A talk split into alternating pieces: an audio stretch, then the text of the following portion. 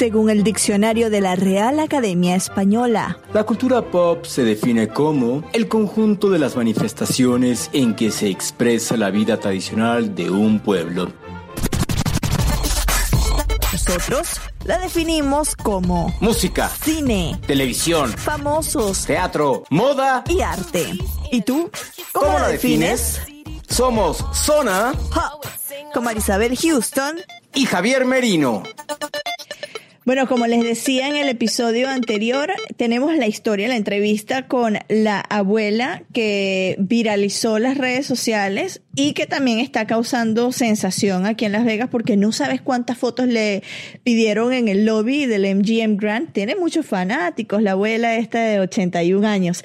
Yo soy Marisabel Houston desde Las Vegas. Me encuentran en Twitter en arroba HoustonCNN y en Instagram como arroba Marisabel Houston. Javier.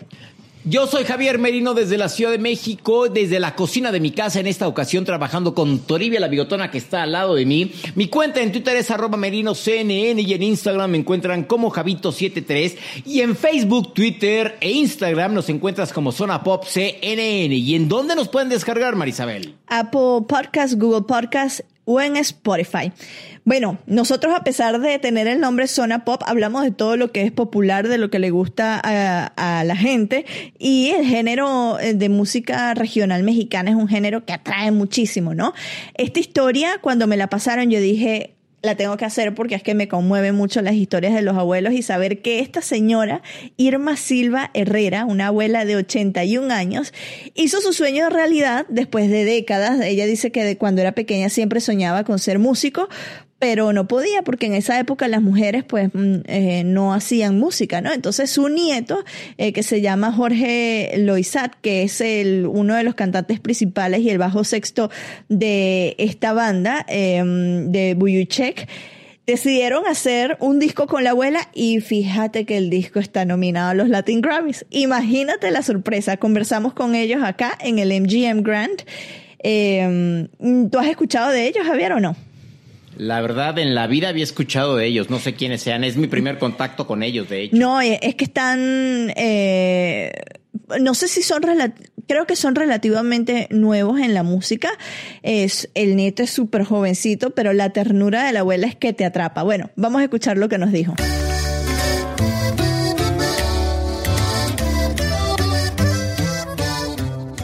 Bueno, continuamos la cobertura de Latin Grammys aquí en Las Vegas y por primera vez recibimos en Zona Pop y en CNN en español a Check. Están nominados a una categoría súper importante dentro de la música regional mexicana. Cuéntenos de qué se trata el proyecto.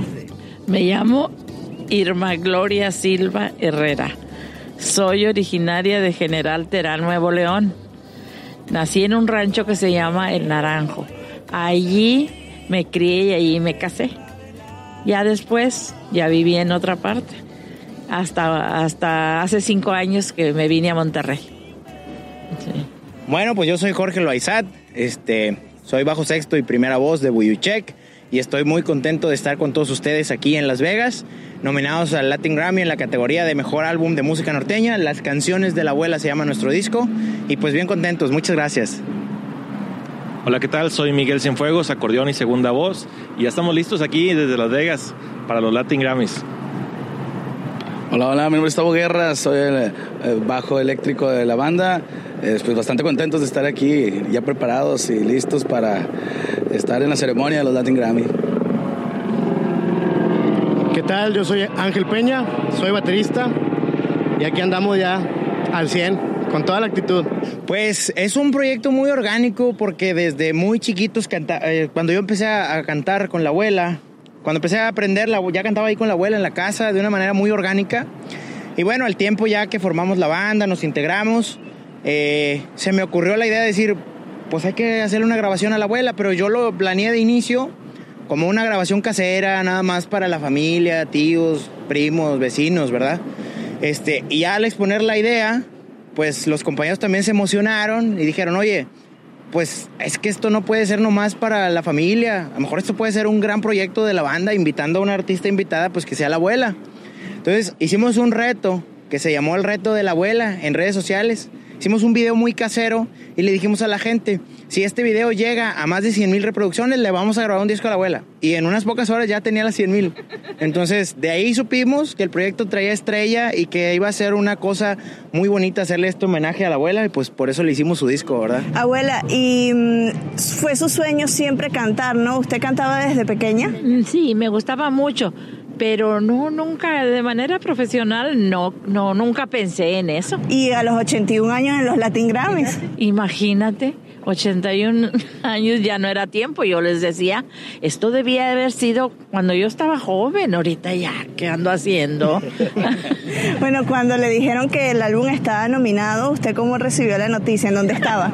Dígale. Estaba en la cocina de mi casa cuando fue y me dijo. Sí. ¿Qué dijo usted, abuelita? Dígale. En la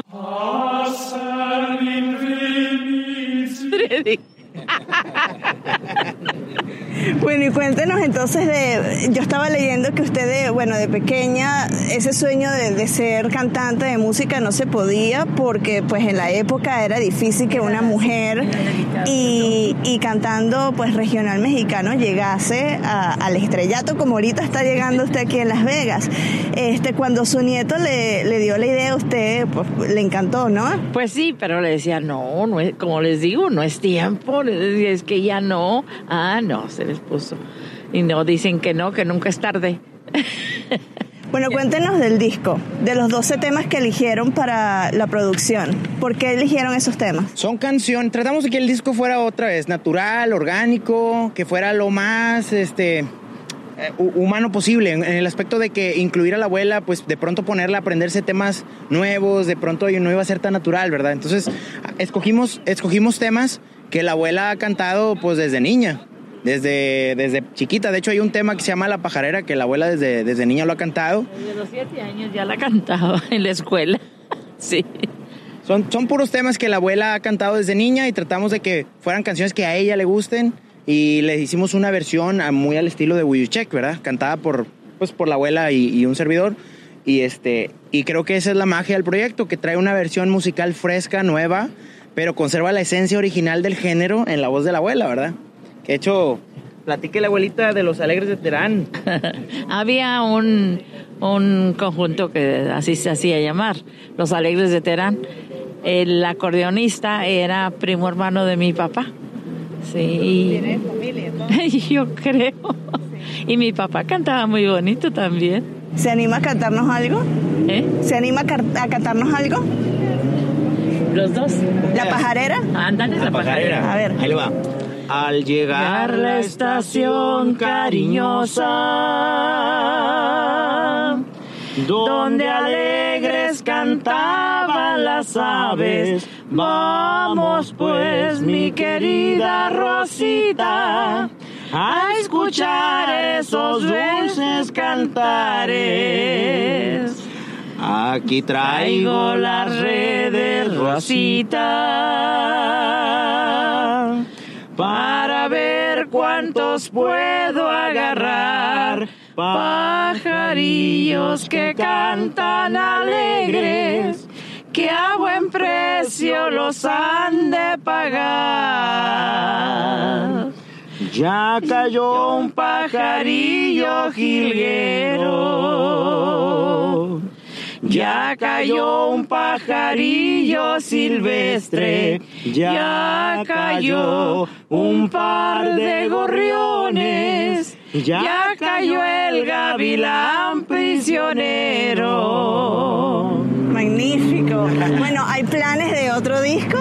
Bueno, eh, eh, durante esta, estas semanas que, se dio la noticia de los Latin Grammys, eh, sucedió algo de, mm, una invitación, de un, hom- un- un- un homenaje que le hicieron a la, abuela en su tierra, en General Terán, Nuevo León, eh, que fue hace unas semanas. Y aprovechamos, entonces se convocó a todo el pueblo y aprovechamos para grabar un disco en vivo. Yo creo que eso es eh, lo que viene.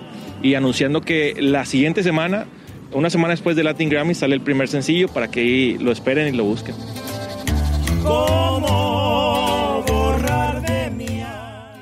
Oye, ¿por qué no invitas a todas las personas que nos están escuchando en cualquier parte del mundo que se metan a nuestro apartado de los Latin Grammys en la página web? ¿Qué es lo que hay ahí, Marisabel? Bueno, ahí están las entrevistas y las historias que estamos desarrollando esta semana eh, aquí en Las Vegas y también unos paquetes que dejamos listos para que usen en programación de televisión y también para que ustedes los puedan consultar allí en la página, además de otras historias que están relacionadas a la entrega de los premios. Ahí está en cnne.com barra zona pop. Oye, y ya que estás en Las Vegas, ¿ya se siente que es la entrega número 20 del Latin Grammy? ¿Qué, qué ambiente hay o es el ambiente común y corriente que se vive en Las Vegas? Mira, para mí es el ambiente común y corriente que vas pasando y ves a los artistas. Por ejemplo, vi a Andrés Calamaro cuando se estaba haciendo check-in en el hotel, vi a la hermana de Residente Ile caminando también por el hotel en donde nos estamos quedando. Entonces, eh, es el ambiente que ya yo he visto en otras dos oportunidades. Esta es la tercera vez que cubro los Latin Grammys, pero sé que han hecho eventos, obviamente, pues eventos que son de industria y que son con invitación nada más y es un grupo pequeño, pero sí, eh, esos son los eventos que han estado realizando eh, previo a la ceremonia, pero recuérdate que es nada más martes, el, eh, que el día que estamos grabando es martes y el martes es que llegan la mayoría de los artistas. Entonces yo creo que ya mañana, miércoles, se va a poner buena la cosa. Oye, ¿y qué es lo que vas a hacer mañana miércoles para las personas que pues nos están escuchando hoy martes o que ya nos escucharon pero que pues quieren saber qué hiciste el miércoles? Claro, el miércoles eh, hay dos eventos importantes. El primero es un brunch, o sea, un almuerzo slash desayuno que organiza YouTube eh, con la prensa y en esta oportunidad van a presentar a un reggaetonero que está creciendo muchísimo eh, en, el streaming, en, en, la música que se llama Sesh. Él es y lo están, lo van a presentar como artista revelación, ¿no? Eh, y otras personas allí que no sé si puedo decirlo o no, pero bueno, va a estar alguien muy importante, también allí cantante, pero bueno, ese es el evento de la mañana y ya en la tarde noche es el evento principal de o uno de los principales, porque son dos eventos principales. El primero es este, que es la gala de la persona del año, que este año se celebra la carrera y los aportes filantrópicos de Juanes. Entonces, ese día se celebra a Juanes y vamos a ver una cantidad de artistas desfilando por esa alfombra roja que estamos confirmados para cubrir la alfombra roja eh, y hablaremos con ellos de pues cuál es la influencia que ha tenido Juanes en sus carreras, cuál es la primera canción de Juanes que recuerdan y a ver si alguien se anima a cantarme un poquito de alguna de las canciones de Juanes. Y esos son los eventos del miércoles. Que decidí tenerlo ligero, porque si no. Oye, yo no sé cómo le vas a hacer, pero para el brunch o desayuno de YouTube, llévate unos toppers y te, y te metes ahí comida, ¿no? Y me la mandas. Al fin que la frontera te queda muy cerca, te puedes ir a Tijuana sí. y estás ahí en dos horas. Sí. Y me los mandas por DHL o UPS o estafeta o cualquier compañía de mensajería. Y si le puedes poner ahí, pues una cola de langosta o patas de cangrejo también. Y dile a Jesús que no se haga guaje y que me mande regalito también, ¿no? Ya que lo ves mañana. Bueno, voy a ver qué centros de mesas hay.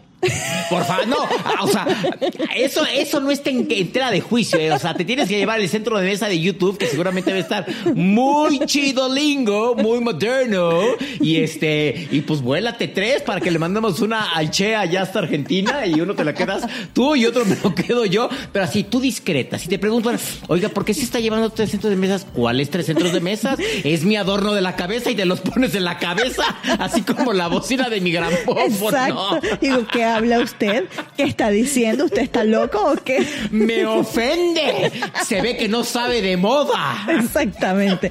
Pero bueno, esa es la agenda de este miércoles y, y con eso pues cerramos con lo, nuestra moda va a ser un play button de YouTube mañana si voy a andar vestida yo eh, después de ese brunch. Yo soy Marisabel Houston desde Las Vegas. Me pueden encontrar en Twitter en arroba. Es que te, te puedo visualizar perfecto. Tú con tus tres play buttons en la cabeza, así caminando derecha y así de, oiga, esos son los centros de mesa. ¿Cuál no, centro eso de es mesa? una corona. ¿Qué te pasa? Es una corona de YouTube porque yo sí me pongo la camiseta del evento al que vengo. Ignorante. Es más, derechos humanos, ¿dónde está? Yo soy Javier Merino desde la Ciudad de México. Mi cuenta en Twitter es arroba merino y Instagram me encuentran como Javito7. Se, o sea, está.